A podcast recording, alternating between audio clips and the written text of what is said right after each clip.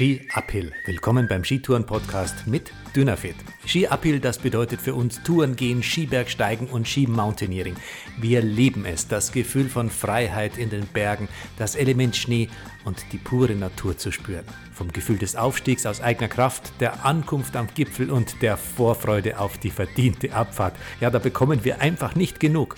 Wir, das sind meine Gäste, fünf ganz unterschiedliche Menschen, die ihre Leidenschaft für den Skitourensport teilen und ich. Mein Name ist Bernhard Ziegler, ich bin seit mehr als 30 Jahren mit Begeisterung Skibergsteiger, Redakteur und Gründer eines Tourenportals. Ich freue mich auf fünf Gäste, die erklären, was Skitourengehen für sie bedeutet, warum sich der Nischensport zum Breitensport entwickelt hat und wo man in diesem Winter unterwegs ist, wenn es heißt Ski Uphill. Heute begrüßen wir den Schweizer Berg- und Skiführer Andi Steindl. Er ist einer der erfolgreichsten Speedbergsteiger der Welt und spricht mit uns natürlich über Geschwindigkeit am Berg, speziell auch auf hohen Bergen. Und dann möchte ich natürlich wissen, welche Rolle das Risiko für ihn bei seinen Speed-Projekten einnimmt. Ich freue mich, dass du Zeit für uns gefunden hast. Servus, Andi Steindl. Ja, hallo auch von meiner Seite und danke für die Einladung. Sehr gerne. Freut mich, dass du da bist. Du, wie war dein Tag heute? Sehr schön. Warst du mit Gästen unterwegs oder ja, hast du trainiert? beides. Also im Moment schaut halt der Alltag so aus, dass ich meistens in der Früh eine Stunde, anderthalb für mich laufen gehe auf den Ski. Danach halt äh, Arbeit mit den Gästen Skifahren. Also nicht unbedingt Arbeiten sagen kann, aber ja, halt Skifahren und dann abends äh, nochmal, je nachdem kurz auf die Ski halt laufen gehe oder noch, jetzt vorher war ich noch eine Stunde auf dem Fahrrad im Keller auf der Rolle, ja. Die Corona-Situation, wie beeinflusst die im Augenblick dein Leben? Ähm, also beruflich nicht, nicht groß. Das Einzige, was halt jetzt für wir haben halt das Glück noch, dass wir Skifahren dürfen, dass das Skigebiet offen ist. Und dass eigentlich relativ wenig Leute hat, das verteilt sich gut. Also da ist jetzt überhaupt kein Problem, dass da irgendwie die Maßnahmen nicht eingehalten werden. Und auch die ganzen äh, Restaurants und ab, es gibt keine Après-Ski-Restaurants sind geschlossen. Das ist das Einzige, was mich ein bisschen äh, einschränkt, weil halt die Gäste dann nichts, kein Mittagessen zu sich nehmen können. Und dann halt je nachdem halt den ganzen Tag in der Kälte ist, ist ab und zu dann schon auch ja, ein bisschen mühsam. Ja, jetzt darf ich dich kurz vorstellen. Du bist in Zermatt geboren und auch zu Hause, bist 31 Jahre alt. Du hast als Zimmerer gearbeitet, dann 2011 Abschluss Bergführerdiplom gemacht. 5 mal 4 war dann der erste Rekord, soweit ich das hier habe. 2015, da hat es dann angefangen mit den ganzen Rekorden. 5 Viertausender zwischen Zermatt und Saas-Fee in 7 Stunden 45 Minuten. Dann auch gleich noch die Spaghetti-Tour hinterher. 17 Viertausender in 14 Stunden 30 Minuten dann bist du ja auch bei der Nationalmannschaft erfolgreich gewesen. 2017 Gold Skitouren-WM in der Staffel, dann 2018 von Zermatt aufs Matterhorn und dann wieder runter nach Zermatt in 3 Stunden 59. Dann die 4x4-Begehung Matterhorn, dann Erfolge am Mont Blanc im ähm, Speedbergsteigen und jetzt letztes Jahr, ganz tolle Aktion, Lake to Summit, also vom Lago Maggiore auf die Dufourspitze in 8 Stunden und 10 Minuten und die 41 Sekunden, die wollen wir natürlich auch nicht unterschlagen. Jetzt, wenn ich dich frage, was war da so dein größter Erfolg? Ähm, gar nicht so von der Außenwirkung, sondern für dich persönlich. Was hat dich am meisten befriedigt, gefreut? Ja, das ist schwer zu sagen. Es sind halt alles zum Teil unterschiedliche Projekte von der Art und Weise und von der Vorbereitung, von der Leistung oder halt für mich persönlich war sicher der Rekord von Zermatt aufs Matten und das, das, wo ich am längsten trainiert habe, habe ich und auch am längsten warten musste, dass wirklich alles zusammengespielt hat von den Verhältnissen, von der Form und das. Aber andererseits, äh, ja, jetzt eben letztes Jahr to Summit war mega speziell halt, weil es halt wirklich von, vom irgendwo halt im Tessin am See, wo eher Feriengefühle bei mir aufkommen, weil ich da früher viel im Urlaub war halt. Da halt zu starten mit dem ganzen Bergsteigermaterial und zu wissen, ein paar Stunden später stehen wir auf dem höchsten Gipfel der Schweiz, ist schon, war schon sehr speziell halt. Eben vom bei 28 Grad oder wie viel das hatte, dann mit dem Fahrrad zu starten, nachher hoch in, in den Schnee zu gehen. Und das halt alles ohne Hilfe, das war ja halt mega, mega speziell und mega schön. Mhm. Das kann ich mir gut vorstellen. Du bist aufgewachsen in Zermatt. Ist Bergsport in Zermatt eigentlich ein Pflichtprogramm oder gibt es da auch welche, die gar nichts damit zu tun haben? War es für dich ein Pflichtprogramm? Also für mich war es schon ein Pflichtprogramm. Also der Vater ist, äh, ist auch Bergführer. Da habe ich sicher halt im Kindheitsalter schon viel mitbekommen. War auch, auch die Mutter und die Schwestern alle eigentlich. Äh, bei uns früher war es halt eher ein Müssen, dass wir am Sonntag der Familie wandern gegangen sind, zumindest mit der Mutter. Der Vater war meistens am Arbeiten dann in den Bergen. Aber so sind wir ein bisschen ja, zum, zum Sport gekommen, was anfangs halt noch ein Müssen, Müssen war, hat man halt dann später halt äh, gelernt zu schätzen und als, eben als Chance gesehen und als, als Basis für noch alles weitere, was kam. Aber es gibt in Zermatt auch viele, die, also, mein, hier ist ein Skiparadies vor der Tür, aber es gibt viele, die können nicht Skifahren, die können nichts mit den Bergen anfangen, ja, ich habe auch, halt auch, auch viele, die mit mir in die Schule gegangen sind, die halt mittlerweile irgendwo in der Stadt, in Zürich, in Bern oder so am Arbeiten sind und dort wohnen, weil sie eben halt für sie jetzt am falschen Ort aufgewachsen sind, was halt jetzt für mich der perfekte Ort ist und das Paradies vor der Haustür bedeutet. Mhm. Welche Sportarten hast du dann als Kind betrieben? Weil du schon gesagt hast, damals war eher so ein Müssen. Gab es da andere Sachen, die dich interessiert haben? Ja, dann kam das äh, halt das äh, Skifahren, Skialpin, also Skirennen fahren im Skiclub. Das war halt sicher cool, auch weil es die, die Freunde gemacht haben und äh, das Gesellige, vielleicht auch ein bisschen der Gruppenzwang, dass man da äh, mitmachte. Da habe ich äh, sicher auch eben für heute viel profitieren können. Das, das Skifahren äh, mit, mit fünf, sechs Jahren dann schon sehr gut gelernt. Die ersten Versuche waren mit drei, da hat noch die Mutter mir das Skifahren beigebracht und danach halt mit dem Ski im Skiclub konnte ich ja bis, was waren es, 13 oder 14 Jahre bin ich da gefahren und danach ähm, habe ich halt gemerkt, ja, dass Skifahren nicht das größte Talent ist, was ich habe, dass ich zwar nicht, nicht schlecht war, aber einfach im Konditionstraining mit Abstand der Beste war, aber in den Skirennen nicht. Und so bin ich dann auch zum Berglauf gekommen, habe sehr wenig äh, Training eigentlich äh, gut mitlaufen können mit anderen, die deutlich mehr trainiert haben. Da hat mir nachher auch der, der Konditrainer vom, vom Skiclub gesagt, ja, also eigentlich äh, müsstest du irgendwo auf einen, einen Ausdauersport gehen. Mhm. Und dann äh, da habe ich halt auch Freude dran gefunden, eben zu, an, an Bergläufen. Habe nachher das im Sommer betrieben, dann äh, durch Freunde dann mit dem Eisklettern angefangen und dann eigentlich äh, fünf, sechs Jahre im, im, Eisklettern im Weltcup geklettert. Nebenbei im Sommer halt ein bisschen äh, auf den Bergläufen und dann so mit was 20 dann eigentlich erst mit dem Skibergsteigen angefangen. Relativ spät zwar, aber ja, da eigentlich in jungen Jahren immer schon sportlich war, habe ich da eigentlich in kurzer Zeit äh, konnte ich auf hohem Niveau mithalten und habe das jetzt auch die letzten zehn Jahre eigentlich gemacht gleich so ähm, Skitouren auf, auf Speed, also Skibergsteigen als Rennsport oder hast du zuerst einmal ganz normale Skitouren gemacht? Nein, zuerst ganz normale Skitouren. Also ich habe halt auch mit 19 Jahren dann die Bergführerausbildung angefangen. Und da musste man halt davor auch schon einige Skitouren machen, um, um Erfahrung zu sammeln, um nachher halt auch im, im Job äh, bestehen zu können. Aber nachher dann halt mit, eben mit 2021 dann mit, mit Rennen angefangen auch ein bisschen halt vom Berglauf, um, um mich dann auch im Winter ein bisschen zu, zu testen und, und, und zu sehen, äh, wie weit es geht. Mhm. Du bist, das haben wir ja schon erwähnt, hauptberuflich Bergführer. Ja, oder ist es eher ein Nebenjob? Kann man vom Speedbergsteigen leben? Ja, manche können es. Äh, ich weiß nicht, ob ich es kann. Also im Moment kann ich es nicht. Ich könnte sicher viel mehr machen, auch äh, marketingmäßig vielleicht, äh, Social Media und so, was mich eigentlich aber nicht interessiert.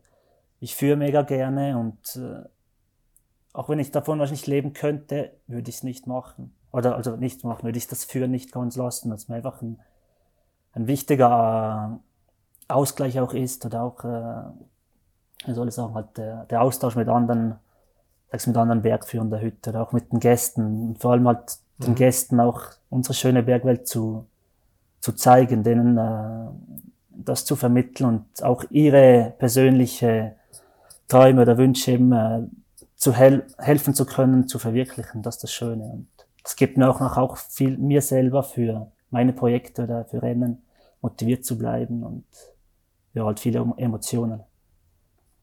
Da bekommt man viel zurück von den Gästen, wenn man am Ende von so einer Tour, von so einer gelungenen Tour in, in glückliche, in strahlende Augen schaut, oder? Ja, eben, ich meine, das, es ist nicht nur der finanzielle, die finanzielle Motivation, es ist wirklich auch das, eben das, das Zwischenmenschliche, die Emotionen, deren Motivation und, und eben Träume, wenn sie dann am Gipfel stehen und eben manche fallen dir da um den Hals und, und weinen und also wirklich ja, halt wie für uns einer, der halt nachher Weltmeister wird oder halt eben ein eigenes Projekt schafft, da, da fühlt man nachher wieder mit und das gibt einem nachher auch extrem viel zurück. Mhm. Das ist aber ein schönes Beispiel, dass die Grenzen eben unterschiedlich sind bei unterschiedlichen Menschen. Und ähm, für deine Gäste, wenn die so einen Erfolg haben und an die Grenze gehen, auch wenn es eine geführte Tour ist, dann ist es vielleicht genauso wie für, wie du gesagt hast, eine Goldmedaille bei einer WM, oder? Ja, eben, das ist das Schöne an den Bergen. Das ist, da kann jeder seine eigenen Ziele oder Träume finden und dann äh, kann man das schon, schon eben mit einem Weltmeistertitel dann vergleichen. Wenn, wenn einer eben mal jahrelang oder 20 Jahre vom Marathon träumt, nachher schlussendlich da oben steht, ist das halt schon äh, ja, was Einmaliges. Mhm. Wer waren denn deine Idole, deine Vorbilder als junger Bergsteiger? Also nicht, dass du jetzt ein alter Bergsteiger bist, aber halt als ganz junger, du hast ja ganz jung angefangen. Ja, früher war sicher, ähm, auch wo ich mit dem Speedbergsteigen äh, ein bisschen angefangen habe, war sicher der, der Uli Steck, wo ich halt, äh, halt auch viel äh, in den Medien war und wo man viel Bildmaterial gesehen hat und einen sehr inspiriert hat. Aber es waren auch, auch oft im, im Kollegenkreis halt meine Freunde, die sehr stark waren, zum Teil im Eisklettern, im Alpinismus, im, im Freeriden, einfach, wo man halt auch ähm, sich inspirieren hat lassen und, und viel lernen konnte. Und der Papa, hatte der auch Einfluss? Ja, in den jungen Jahren sicher. Also ich war sicher in jungen Jahren schon, wollte ich immer Bergführer werden. Also wenn hier, wenn wir hier in den Fas Faschingsumzug, oder wie sagt ihr Fasching? Fasnacht, ja? Umzug ja, hatten halt. Verstehen wir beide. Ja, hatten, ähm, ging ich immer als, als ging ich einmal als Bergführer, hatten verkleidet, hatte den Rucksack mit Seil und Pickel in der Hand, mir einen Schnauz, Schnauz angemalt als, weiß nicht, fünf, sechsjähriger und, und ging da so mit und das war eigentlich schon, ja, voller Stolz wollte ich das mal, weil, weil ich halt oft eben den, den Vater gesehen, gesehen habe, wie er von zu Hause eben irgendwo eine Hütte auf den Berg ging und wieder zurückkam und und dann eben von, von den Gipfeln erzählt hat. Und wenn man die Gipfel oder die Berge eben, speziell das Mattern, halt von zu Hause sieht als Junge und weiß, ja, der Vater da oben, das war schon irgendwie auch ein gewisser Stolz oder eine Inspiration. Mhm. Kann ich mir gut vorstellen. Wir haben ja gerade über deine Gäste, über Normalbergsteiger gesprochen. Und ja, ich als Normalbergsteiger, also ich habe gute und schlechte Tage und es gibt dann so Tage, da muss ich mich dann auch auf einen normalen Gipfel, also nicht auf ein besonderes Ziel, mal so richtig hochquälen.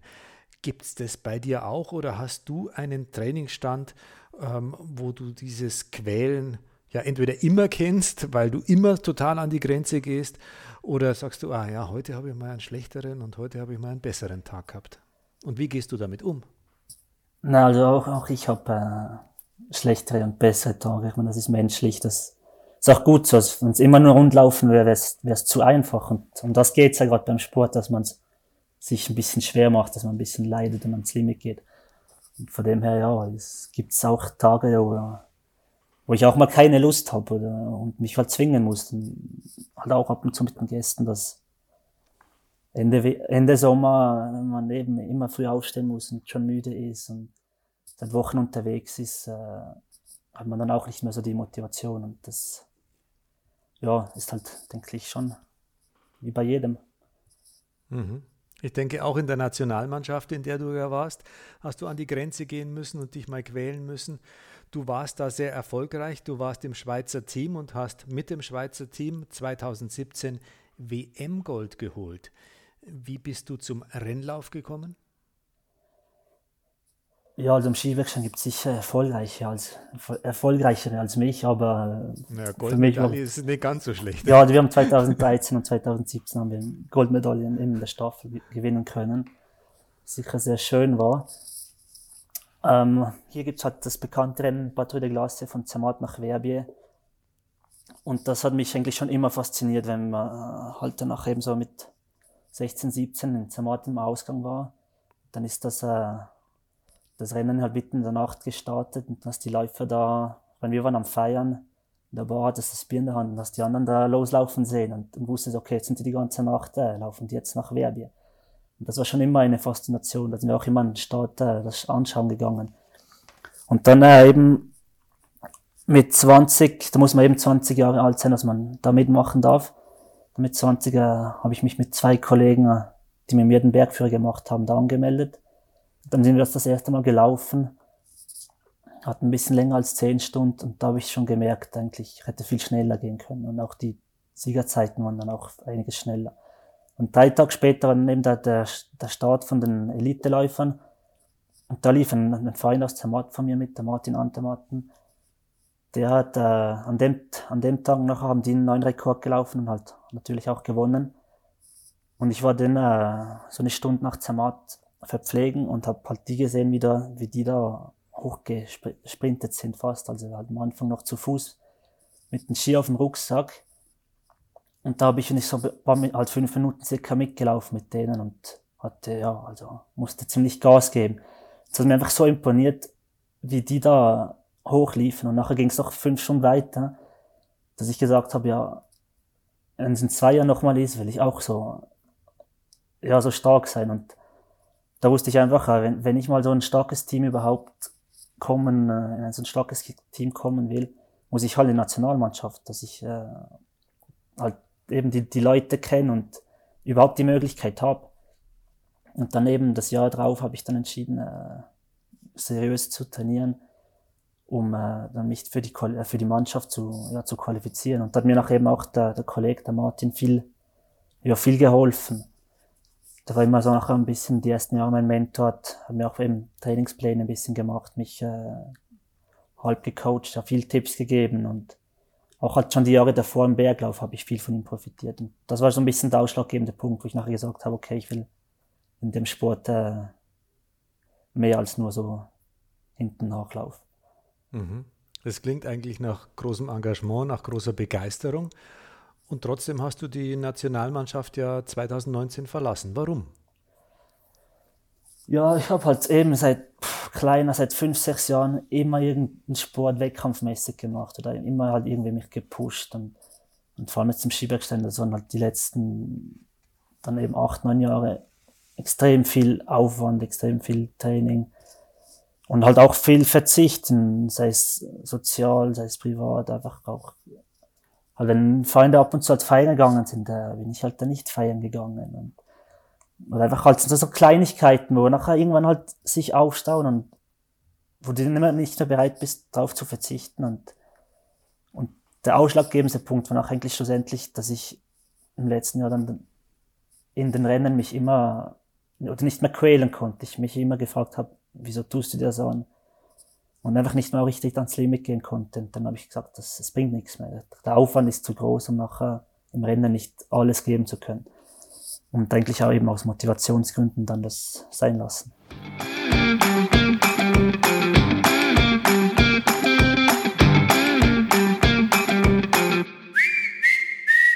Heute beim Dynafit Podcast der Schweizer Berg- und Skiführer Andi Steindl. Er ist einer der erfolgreichsten Speed-Bergsteiger der Welt. Speed, Geschwindigkeit, das ist deine Disziplin und deswegen würde ich sagen, hast Lust mal zwischendrin auf eine Geschwindigkeitsrunde? Frage und Antwort? Ja, machen wir das. Machen wir das. Die schnelle Runde. Also, Antworten ohne schnell nachdenken. Was bedeutet Skitouren gehen für dich? Ähm, zum einen halt auskotzen, halt man kann voll ans Limit gehen. Zum anderen halt äh, unverspurte, wilde Natur. Ja. Dein wichtigster Skitourenmoment? Ja, die WM-Goldmedaillen. Wenn du nicht auf Skitour bist, dann bist du? Äh, mit Freunden unterwegs. Deine wichtigste Ausrüstung auf Skitour? Ja, die, die Ski. Hast du irgendwas dabei, das du eigentlich nicht brauchst? Ein Talisman oder sowas? Nein, Talisman nicht. Und eigentlich auch sonst schaue ich auf jedes Gramm. Also da. Dein Sport im Sommer? Ähm, halt Trailrunning, Bergsteigen, Klettern, Gleitschirmfliegen, Biken, alles. De Deine Freundin findet Skitouren? Keine Ahnung, das habe ich noch nicht gefunden, aber ich hoffe, sie findet es dann mal gut. Dein Lieblingssport in 20 Jahren? Ja, ich denke, das wird sicher noch das Bergsteigen sein, oder?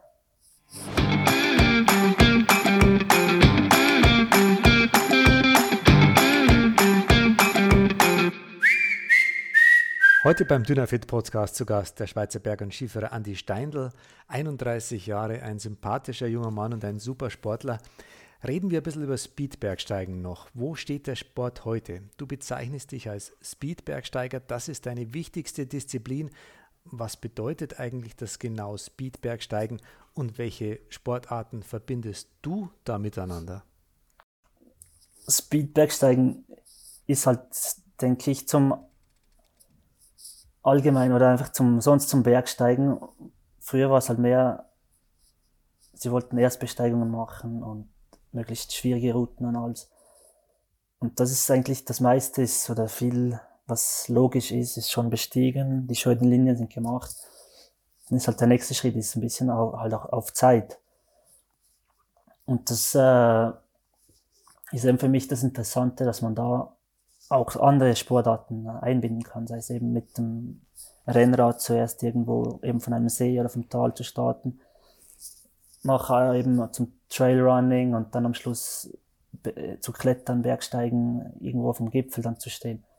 Halt die Möglichkeiten, die man hat, das alles zu, miteinander zu verbinden oder eben zum Teil sogar mhm. auch mit dem Gleitschirm was zu machen. Das ist ähm, halt das Schöne am, am, am Speedbergsteigen. Man hat einfach Möglichkeiten, weil man so schnell, so schnell sich dann auch bewegt und unterwegs ist, dass man äh, halt eben, so, ähm, wie soll ich sagen, ähm, halt einfach Unternehmungen machen kann, die, die sonst nicht möglich wären halt. Ja. Und halt auch für den Laien, sage ich mal, oder für die allgemeine Bevölkerung, die können sich halt viel mehr unter Speedbacksteigen jetzt vorstellen, weil die halt irgendwie wissen, okay, so viel Kilometer oder Höhenmeter oder ein Bild sehen und dann die Zeit. Und dann können sie sich eher was darunter vorstellen, als zum Beispiel jetzt einer viel die größere Leistung erbringt, halt irgendwas Schwieriges klettert, aber die halt von das nicht einschätzen können. Und das ist halt das, denke ich, das Schöne am Speedbergsteigen. Die, die Leute können sich eher was darunter vorstellen, als wenn jetzt eben einer sagt, hätte einen neuen C geklettert. Mhm. Ja. Ähm, aber das Verbinden eben auch mit den anderen Sportarten, also wie du schon gesagt hast, Radlfahren oder Gleitschirm, das ist auch was für dich, ähm, was die Faszination ausmacht. Aber ich denke, es hat noch einen ganz anderen Aspekt. Du musst so gut sein in dem, was du machst, also im Technischen, dass das nicht mehr die große Rolle spielt, also zumindest ist es in meiner Vorstellung so, sondern dass du da echt auf Anschlag, auf Geschwindigkeit gehen kannst. Das, könntest ja. du, das kannst du ja nur, wenn du technisch top bist. Ja, gut, also man muss jetzt auch sagen, die Sachen, die ich mache, die sind jetzt technisch gesehen einfach. Das ist klassisches äh, Bergsteigergelände, das ist keine, alpinistisch gesehen, keine Riesenleistung vom, vom technischen, vom, Schwierig, vom Schwierigen.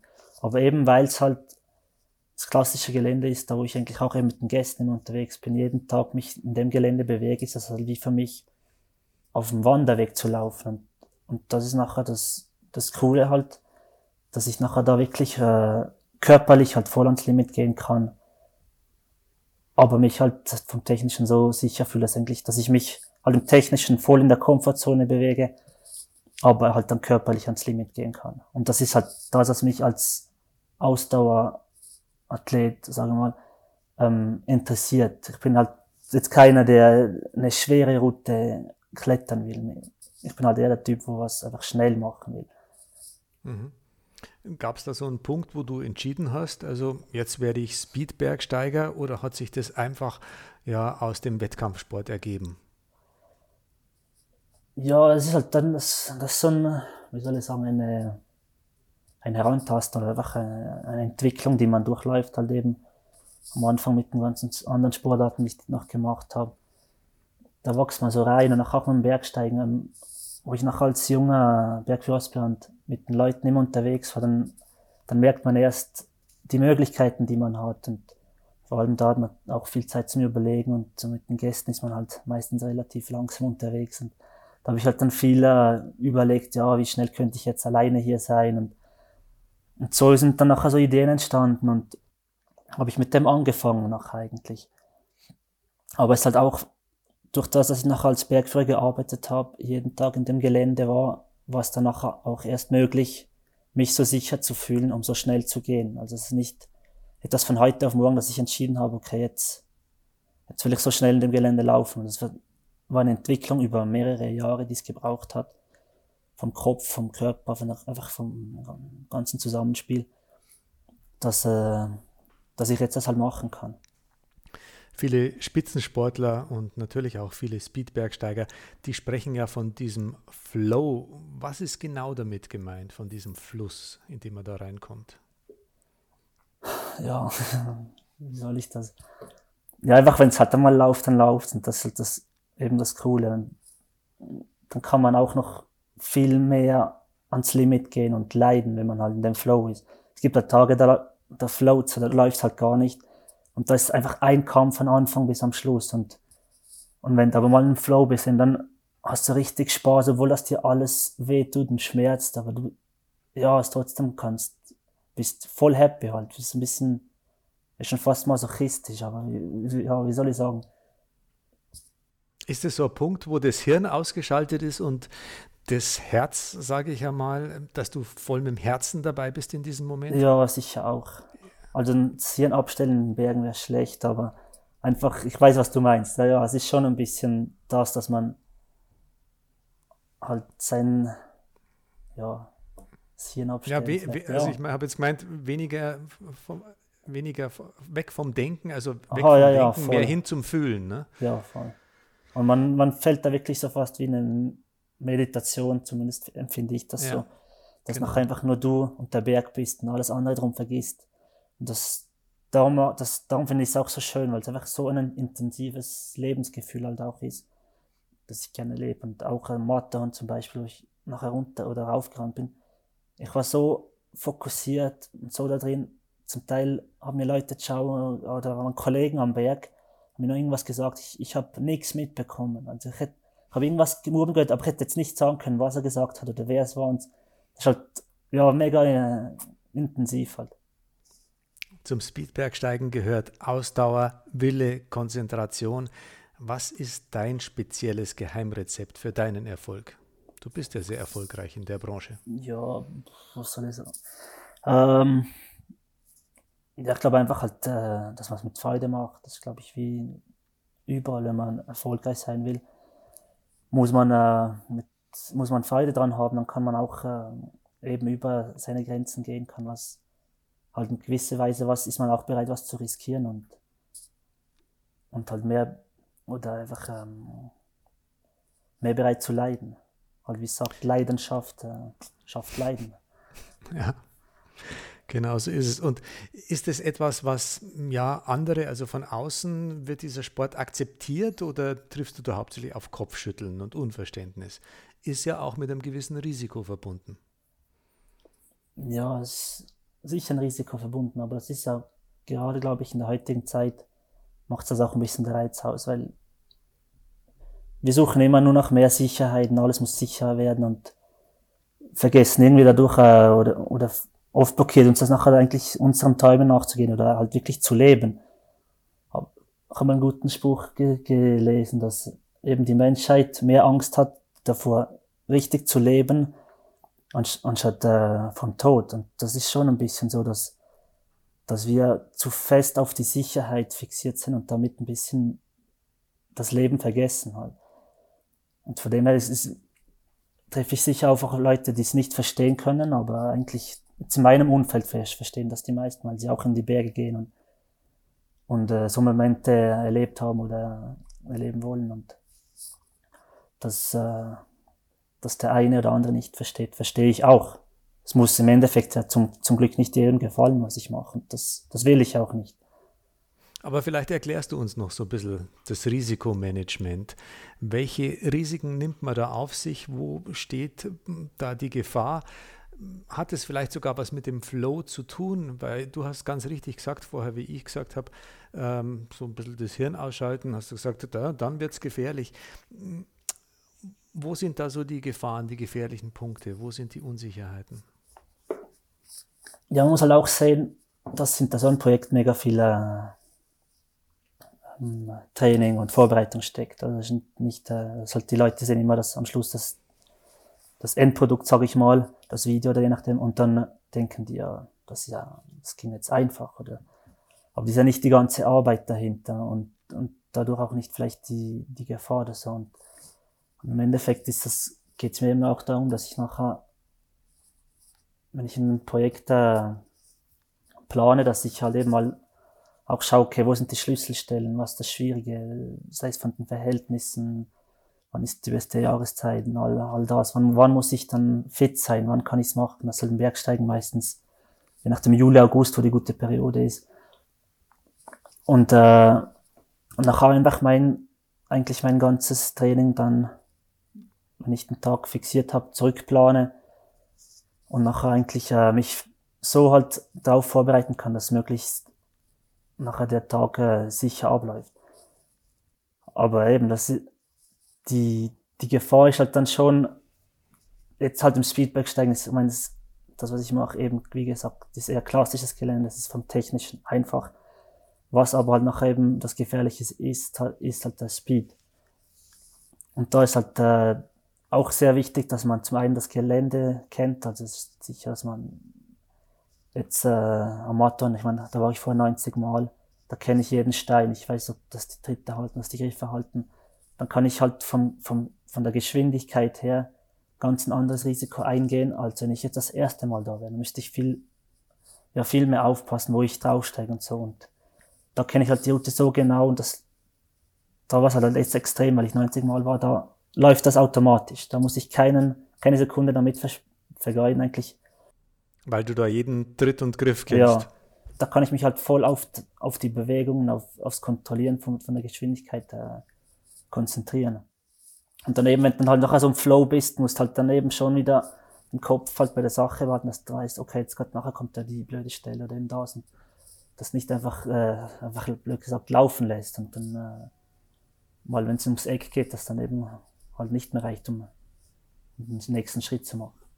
Weil es halt alles so schnell, so schnell abläuft, dass eigentlich ja halt schon drei, vier Schritte weiter vorne sein muss im Kopf.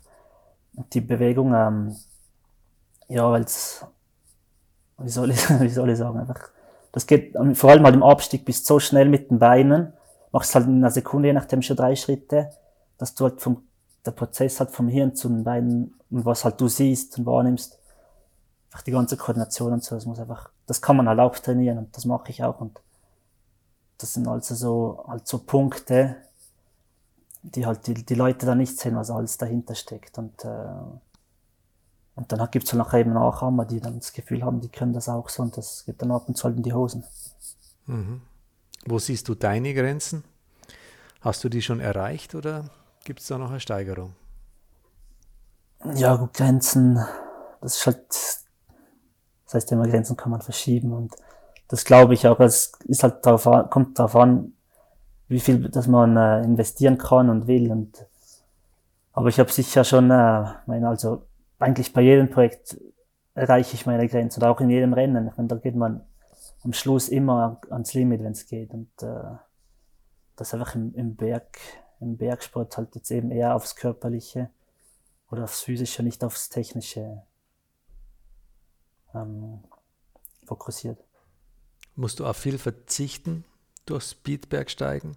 Leidet zum Beispiel dein Privatleben sehr? Ja, da, mm. ist, wäre da überhaupt Platz für eine Freundin oder ja, doch, eine eigene Familie? Doch, schon. Naja, es ist man mittlerweile, sehe ich viele, ich muss sagen, früher war ich sicher sehr egoistisch in dieser Hinsicht und mittlerweile sehe ich da das alles ein bisschen anders. Aber ähm, im Endeffekt müsste es ja dann auch äh, jemand sein, der die Berge liebt und das alles versteht, sonst funktioniert sowieso nicht. Also ja, aber die Zeit würde ich mir sicher nehmen. Das Zeit ist keine Ausrede. Okay. Gut, und außerdem bist du ja schnell. Ja, sonst muss ich halt dann noch schneller sein, dass ich schneller zurück. Noch schneller sein, damit du wieder schneller bei ja. der Freundin bist. Ja, du versuchst so schnell wie möglich unterwegs zu sein, ganz klar. Also versuchst du auch so leicht wie möglich unterwegs zu sein. Aber welche Ausrüstungsgegenstände sind für dich unverzichtbar? Ja, das kommt halt immer auf, ein bisschen aufs, aufs Projekt drauf an. Also ob es jetzt eigentlich rein im Fels ist oder eben auch mit, äh, mit Eis und Schnee. Aber wo ich am wenigsten verzichte, ist sicher am, am, am Schuhwerk und an den Steigeisen. Weil im Endeffekt ist der Schuh ist meine Lebensversicherung, sage ich mal, wenn man sich so schnell bewegt. Und, äh, oder eben das Steigeisen am, am, Schuh ist. Und da nehme ich sicher eher mal einen schwereren Schuh, ein, ein schweres Steigeisen, auch wenn es leichtere gäbe, aber bin dafür halt eine Spur auf der sicheren Seite. Weil auch wenn jetzt vielleicht manche Leute das Gefühl haben, ich bin ein risikoreicher Mensch mit den Sachen, ist überhaupt nicht so. Also ich bin sehr, eigentlich sehr ein vorsichtiger und, und äh, sich, äh, und ein Typ, wo halt sehr auf die Sicherheit schaut. Und, und von dem her bin ich, ist auch puncto Material, Material sicher immer eher auf der sicheren Seite.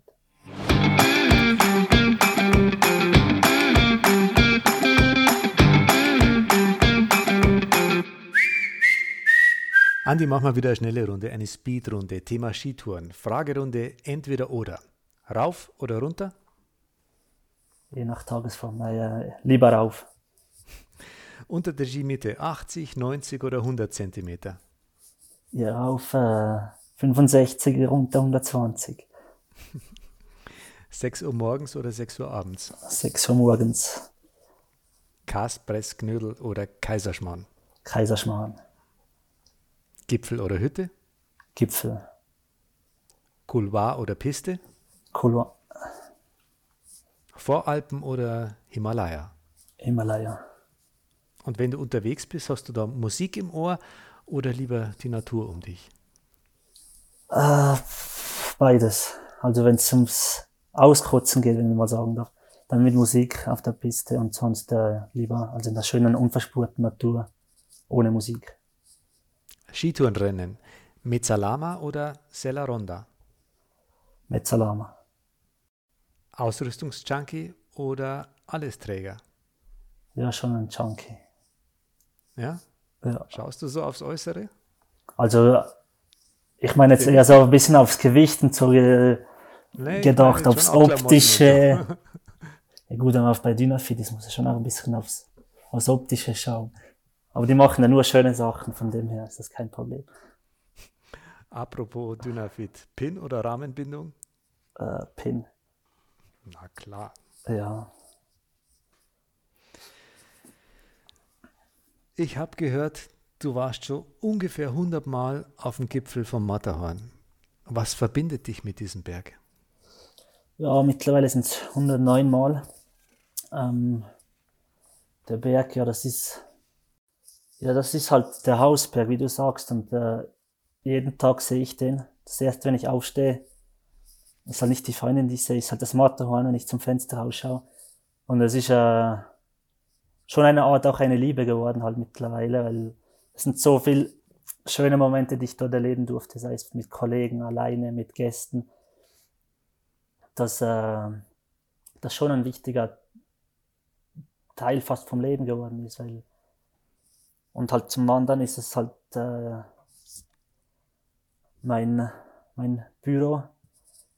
Zum anderen halt äh, Erholungsraum, Spielplatz. Es ist alles zugleich und vor allem in, jedes Mal, wenn ich auf dem, wenn man sonst auf dem Gipfel um Zermatt steht, man schaut immer zuerst zum Mathe an. einfach, äh, der Werk hat irgendwie eine gewisse Anziehung oder Faszination.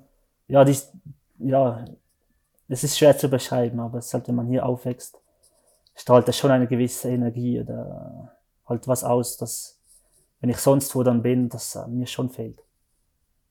Ich weiß schon, dass du nicht so wahnsinnig gern über ungelegte Eier, also über neue Projekte sprichst, aber vielleicht, dass wir so ein bisschen erfahren dürfen, in welche Richtung das geht. In Richtung Erstbesteigungen, neue Rekordzeiten oder vielleicht auch schwierigere Routen. Wie sehen deine neuen Herausforderungen, deine neuen Ziele aus? Ja, also Erstbesteigungen werden sicher keine. Ähm, das Ziel wäre schon, im nächsten Jahr noch ein bisschen wieder mehr im Eis und im Fels unterwegs zu sein, ein bisschen technischer, dass ich auch ein bisschen schwierige, schwierigere Sachen machen könnte. Aber jetzt die nächsten ein, zwei Jahren zumindest wird sicher eher auch auf dem klassischen sein, aber auf Speed halt möglichst viel und lange unterwegs zu sein. Was mich halt im Moment noch reizt. Aber genauer, genaueres kann ich dir nicht sagen. Nicht? Auch wenn ich so nett nachfrage jetzt. Ja, Gibt es kein konkretes Projekt, das du uns verraten kannst? Nein, weil es halt auch immer, es ist halt im Endeffekt dieses Bergsteigen. Es kann halt auch sein, dass mal im Sommer lang die Verhältnisse nicht passen, dann kann ich es nicht machen. Und mhm. wenn ich jetzt mich hier exponiere, mache ich mir eigentlich nur Druck. Und das ist eigentlich ein, ein gewisser Druck ist zwar gut, aber zu viel Druck dann auch nicht um, zum Bergsteigen zumindest. Okay, dann möchtest du einfach frei sein in deinen Entscheidungen. Bin sicher eher der Typ, der halt eben im Vorfeld nichts sagt und dann im Nachhinein. Auch äh, damit sich meine Familie nicht so viel Sorgen machen muss, weil die, die, die Mama macht sich schon genug Sorgen. Okay. Du trainierst sehr hart, du hast sehr akribische Vorbereitung, darüber hast du ja auch schon gesprochen. Wie sieht denn dein Alltag vor so einer Besteigung aus? Ändert sich da was? Stellst du da Ernährung um? Nein, ich glaube, das wäre eben schlecht, wenn man da kurz vorher noch irgendwas ändern würde. Also eigentlich, eigentlich, also es ist ähm, eigentlich so wie, wie sonst auch immer. Also da, da stelle ich nichts um. Aber es ist halt in der Vorbereitung, da, da fängt es halt an, je nachdem, was man dann eben auf, auf gewisses, auf Alkohol verzichtet zum Beispiel oder halt, halt eben besser auf die Ernährung schaut, als als jetzt ein Jahr, wenn gerade kein Projekt ansteht zum Beispiel halt. Da wird sich vor allem halt gerade die letzten oder die drei Monate vor dem Projekt, wo ich dann wirklich fast nur noch trainiere und nicht, fast nichts mehr arbeite, schaue ich dann schon immer auf Ernährung, auf, aufs Training und das Ganze. Andi, jetzt hat uns gerade eine Frage über Facebook von einem Fan von dir erreicht der fragt, wie hoch ist dein Trainingspensum? Welchen Ausgleichssport machst du? Ja, das ist auch je nach Projekt verschieden und halt sehr abhängig, was ich am Arbeiten bin. Halt je nachdem, wenn ich halt schon zehn Stunden unterwegs bin mit dem Gast, gehe ich am Abend nicht mehr drei Stunden laufen. Äh, aber so, auf, also aufs Jahr gerechnet sind das um die 800, 800 Stunden circa. Jetzt ohne das Führen ein, eingerechnet. Und äh, was war es noch? Ausgleichssport. Brauchst du irgendwas zum Ausgleich? Ja, Ausgleichssport ist sicher das, das Gleitschirmfliegen, was halt auch für sehr viel mehr fürs Mentale bringt, einfach mal eben das, den Kopf zu lüften oder auch einmal eben mit den Kollegen, halt mit der Bahn irgendwo hochzufahren und dann einfach nur runter zu, zu fliegen oder auch hochzulaufen und runter zu fliegen. Das ist sicher das Gleitschirmfliegen ein guter Ausgleichssport. Gibt es Partner und Helfer, die dich unterstützen bei deinen Projekten oder ist das alles One-Man-Show? Also halt in der Vorbereitung so, dass wenn habe ich sicher meine Sponsoren halt wie Dynafit, äh, die mich da voll unterstützen oder oder halt äh, Schülbo und Markenner, die, die unterstützen mich da im Vorfeld, aber nachher das, die Projekte selber eigentlich ist eben meine, mein Wunsch oder meine Idee, dass ich da keine Hilfe habe halt auch so wie beim, im, vom tiefsten zum höchsten Punkt der Schweiz, dass ich wirklich das ganze Material selber mittrage, dass ich nicht irgendwo jemand habe, der mir auch schon was trinken oder ein, was zu essen gibt, einfach, dass ich alles von Anfang an mittrage bis am Schluss und das aus eigener Kraft mache. Wir haben am Anfang schon ganz kurz über Corona und die Problematik gesprochen. Die Schweiz, die steht ja, ja so europaweit ein bisschen zumindest in der Kritik, da einige Kantone ihre Skigebiete geöffnet lassen. Wie stehst du persönlich zu dieser Entscheidung? Ich glaube, ihr geht da in Zermatt relativ entspannt damit um und das funktioniert auch, oder? Ja, also es war gerade äh, Weihnachten, Neujahr, wo es zwei, drei Tage vielleicht äh, ein bisschen viel Leute hat, aber jetzt im Moment muss ich sagen, äh, für die Bergbahn rendiert es sicher nicht, weil es sind so wenig Leute unterwegs. Man muss nirgends anstehen. Es gibt also die, die Maßnahmen, die können da alle wirklich umgesetzt werden. Von dem her sehe ich da kein Problem und bin auch froh, dass wir noch Skifahren dürfen, dass ich da auch arbeiten kann und, und noch eben mich frei bewegen und in, in der, mich, mich in die Berge begeben darf und nicht da alles äh, eingeschränkt wird. Aber siehst du andauernde Veränderungen durch Corona im Wintersport? Glaubst du, da wird sich langfristig was ändern oder wird sich das alles wieder einpendeln? Wird alles wieder so sein wie früher? Ja, ich glaube, äh, es wird sicher alles wieder wie früher wahrscheinlich. Also ja, alles sicher nicht. Aber. Ich ähm, glaube es ehrlich gesagt nicht. Also bei uns gibt es jetzt viel mehr Menschen, die jetzt, weil die Pisten ja zu sind, sich eine Skitourenausrüstung gekauft haben. Es ist ein Massensport geworden. Gut, das, das, das sehe ich schon auch. Also es ist sicher, es gehen mehr Leute eben ein bisschen weg von, von den Liftanlagen oder eben zum Teil können sie gar nicht die Liftanlagen be benutzen und müssen dann eben jetzt in der Corona-Krise die eben äh, selber halt in die Berge hochlaufen, um runterzufahren. Und das ist auch hier ein, ein Trend, dass jetzt viele Leute, die man vorteils äh, oder nie damit gerechnet hätten, dass die mal Touren gehen oder auch schon nur laufen oder aufs Fahrrad gehen, dass die jetzt äh, mit so Sport angefangen haben. Und von dem ist es sicher was Positives. Ja. Vor 10, 20 Jahren war ja Tourengehen ein, ein Nischensport hat sich auch so ein bisschen von der Altersgruppe her verändert. Es ist jünger geworden und ist zum Breitensport geworden. Wie schätzt du die langfristige Entwicklung des Skitourensports ein? Ich meine, du bist viel mit, mit Gästen unterwegs, mit Touristen unterwegs. Wird es mehr? Haben die eine andere Einstellung? Sind es jüngere Leute? Was glaubst du, ist da in zehn Jahren los? Ja, da hat sich sicher die letzten Jahre sehr viel vor allem äh, durchs Material verändert. Das eben, wir haben leichtere Ski, wir haben, das Material ist alles viel leichter geworden und, und komfortabler. Und da sehe ich jetzt auch von den, von den Leuten her, dass die auch anfangen, längere Sachen machen zu wollen oder vom Tal aus zu starten und, und nicht immer von der Hütte aus. Aber das auch ein bisschen dank, eben dank dem Material, dass, dass die auch die Möglichkeit bekommen. Und das sicher eine ein Trend äh, zu sehen für, für, für die nächsten Jahre. Und der Rennsport, gibst du dem Skibergsteigen, den Wettkämpfen ja, eine Chance auf breite Aufmerksamkeit? Das sehe ich ein bisschen skeptisch. Weil es, ja, für den Zuschauer finde ich es einfach schon langweilig. Also ich habe es mir auch selber mal angesehen. In Andorra hatten die mal einen, einen Weltcup, einen Vertical, was eh nur eigentlich 25 Minuten dauerte, haben die im Fernsehen live gezeigt und haben wir uns das nach, im Nachhinein angeschaut und ja, wir haben es nicht mal fertig geschaut, weil wir mussten sagen, ja, ist das eigentlich schon echt langweilig. Also wenn dann eher als so Sprint oder so, die Rennformate, die ein bisschen nervöser sind, wo, wo, wo mehr passieren kann. Sonst ist es halt schwierig, weil oft ist halt von Anfang an eine gewisse Position bezogen und dann ändert sich bis Ende des Rennen, Rennens kaum was.